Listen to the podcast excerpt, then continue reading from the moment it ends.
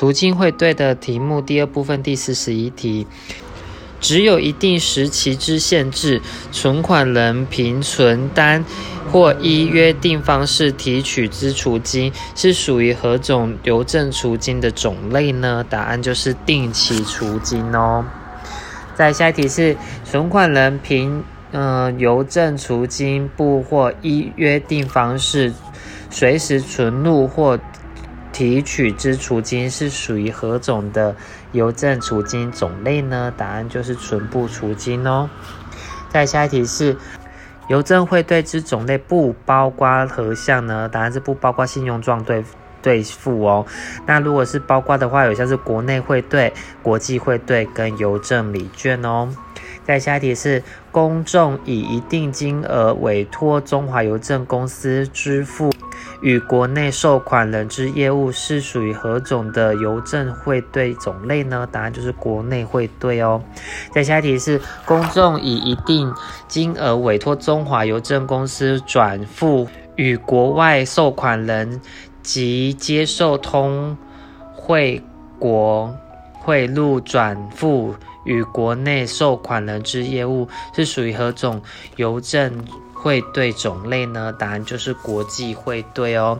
在下一题是指中华邮政公司发行，并由其一面额对持有人无条件付款之无记名有价证券，是属于何种那个邮政汇兑种类呢？答案就是邮政礼券哦。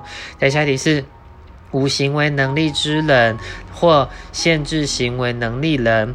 那关于邮政除金及汇兑事务，对中华邮政公司所为之行为如何推定呢？答案就是皆视为有行为能力之行行为哦。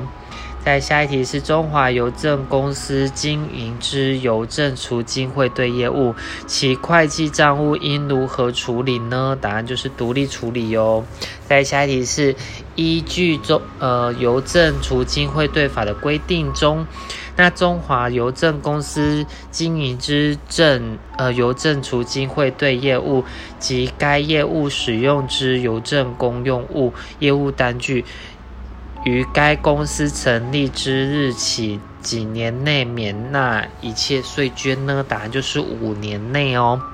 再下题是中华邮政公司办理邮政储金之利率是以何种利率为准呢？答案就是年率哦。再下题是中华邮政公司办理邮政储金汇兑业务，应建立内部控制及稽核制度，其办法由何？者机关之定之呢？答案就是交通部会同经管会哦。在下一题是中华邮政公司办理外汇业务违反外汇法令之规定者，何者机关得视情节之轻重，停止其一定期间经营全部或一部外汇之业务，并通知交通部呢？是谁呢？答案就是中央银行哦。那下一题是邮政储金储户提取存款之凭证或印件遗失的时候，应向中华邮政办理何项手续呢？答案就是挂失止付哦。再下一题是中华邮政公司办理邮。呃，划拨储金之划拨支票业务，划拨支票哦，准用何种法令有关支票之规定呢？当然就是票据法哦。在下题是某储户提取存款之凭证或印件遗失，并向中华邮政公司办理挂失止付前。那今朝冒领，那中华邮政应负什么样的责任呢？答案就是不需要负责任哦。再下一题是邮政储金之运用范围不包括下列何项呢？答案是不包括不动产抵押放款哦，因为不那个邮局是不借钱的。那如果可以包括的话，有像是投资公债、公司债、金融债券及短期票券，还有就是转存中央银行以外之其他金融机构。还有就是参与金融同业拆款市场哦。再下一题是邮政存部储金储户计息之最高存款限额其订定程序为何呢？答案就是中华邮政公司拟定报邮交通部会同经中央银行还有金管会定之哦。再下题是邮政存部除金之储户，其进行的之最高存款超过限额时，利息支付的规定为何呢？答案就是不给利息哦。在下题是邮政存部储金之储户，其计息之最高存款超过限额时不给利息，但此项限制不适用的对象。有哪些呢？答案就是有像是政府机关呐，或自治团体，还有公益法人，这些都不适用哦。那他们一样超过百万会一样会给息，但是如果是公司行号就不会哦，就不会给息了。再下题是存不储金之利息，其课税规定为何呢？答案是免一切税捐哦。再下题是一邮政储金汇兑法之规定。国内汇兑及国际汇兑方式分为哪几种呢？答案就是两种哦。在下题是邮政汇兑除电汇外，应以何种为凭呢？答案就是邮政汇票或邮政礼券哦。再下一题是邮政汇票收款人之对理请求权，自发票日起算几年间不行使，那时效会消灭呢？答案就是三年哦，三年不兑换就消灭喽。再下一题是邮政汇票逾时效期间未兑未兑换者，中华邮政公司应通知何人领回呢？且不退回会费呢？答案就是汇款人哦。再下一题是依邮政储金汇兑法所定之罚款，由何者机关罚之呢？答案就是经管会哦。在下一题是中华邮政公司未经中央银行之许可而办理外汇业务，依规定受罚时，由何者机关罚之呢？答案就是中央银行哦。在下题是下列何种储金每一人或每一团体仅能是一户呢？答案就是存部储金哦。在下题是中华邮政公司办理储证邮政储金之利率应以年率为准哦，然后并以何处揭示呢？答案就是营业场所。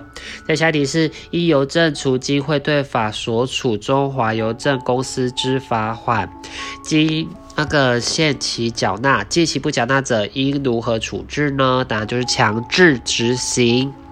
再下题是邮政汇票收款人之对理请求权，自何日起算三年间不行使，应时效而消灭呢？答案就是发票日哦，就是签日起的那一天。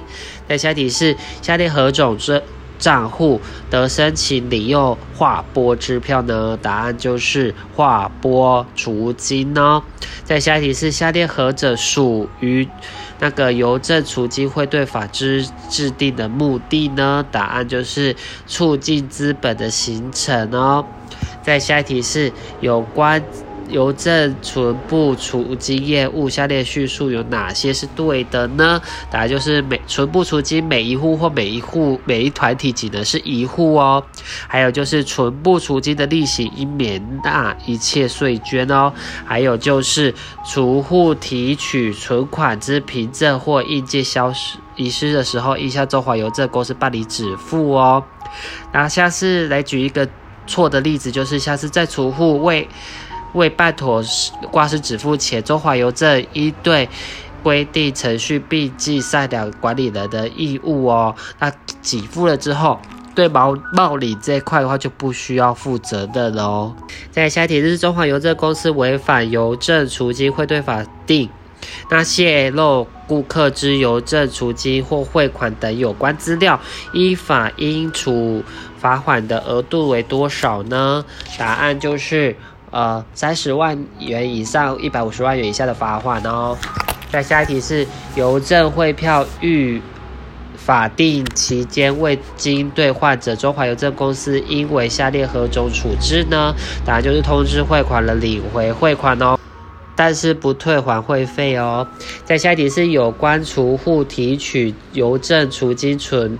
存款的叙述有哪些是对的呢？答案就是因此邮政呃邮局发给的凭证或及约定之预留印件办理哦，还有就是凭证或以印件遗失的时候，应向中华邮政公司办理挂失止付哦。还有就是中华邮政公司为确认取款人之真伪，得请出示其必要的证明哦。再下一题就是中华邮政公司办理邮政储金汇兑业务，下列何者由中？交通部会同经管会定之呢？答案就是建立内部控制及稽核制度哦。这部分就是经管会。那下一题是中华邮政公司经营外汇业务的叙述有哪些是对的呢？答案就是，呃，应经中央银行许可哦，还有就是应建立内部控制制制度哦，还有就是业务违反。外汇法令之规定者，中央银行得停止其一定期间经营全部的外汇之业务哦。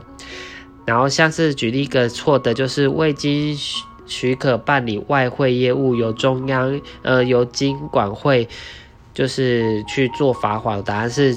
答案不是金管会，答案是那个中央银行哦。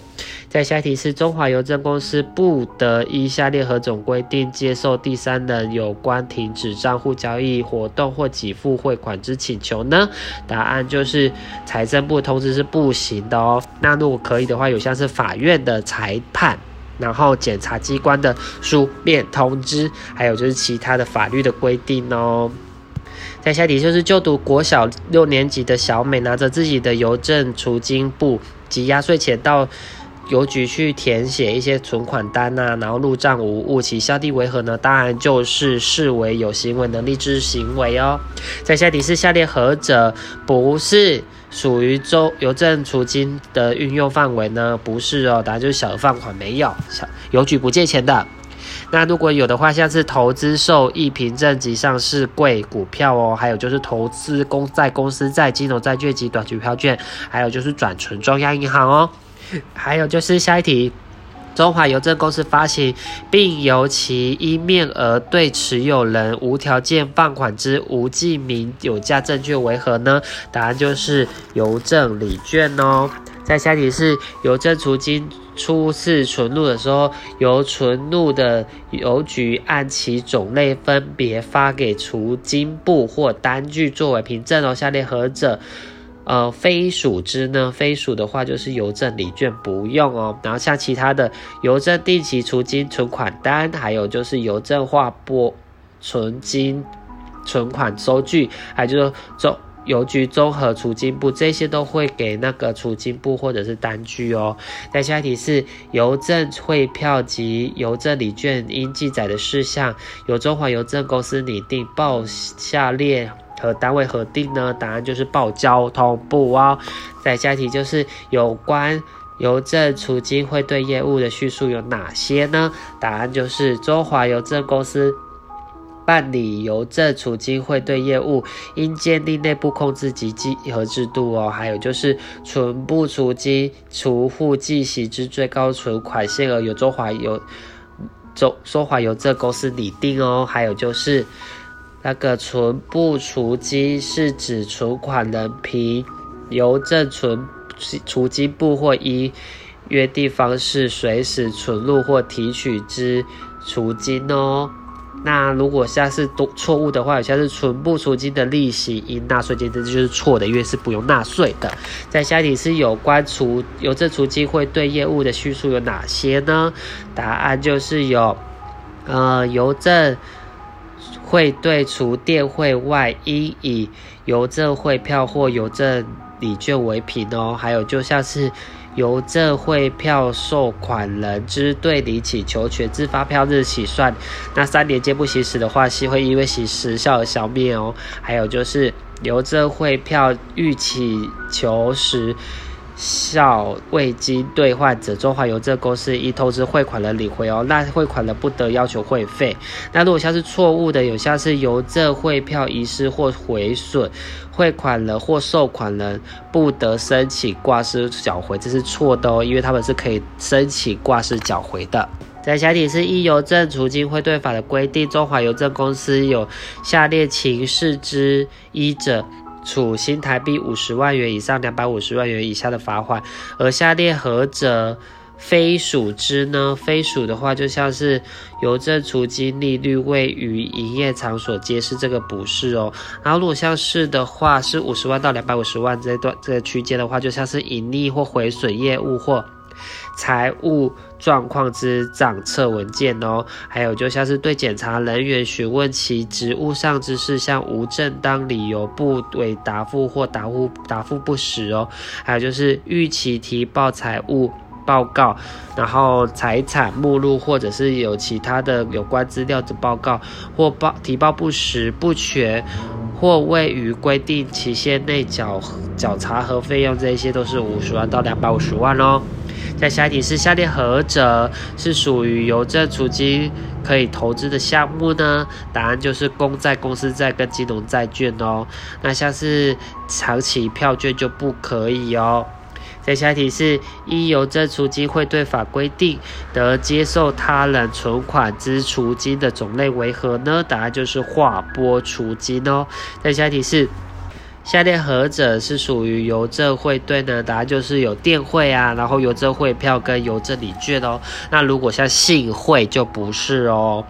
那下题是某甲已开立存部储金账户，那划拨储金账户还有定期储金账户各一户哦。那如果某甲因为需要再开立储金账户的话，请问可以再开立下列哪一哪一种储储金账户呢？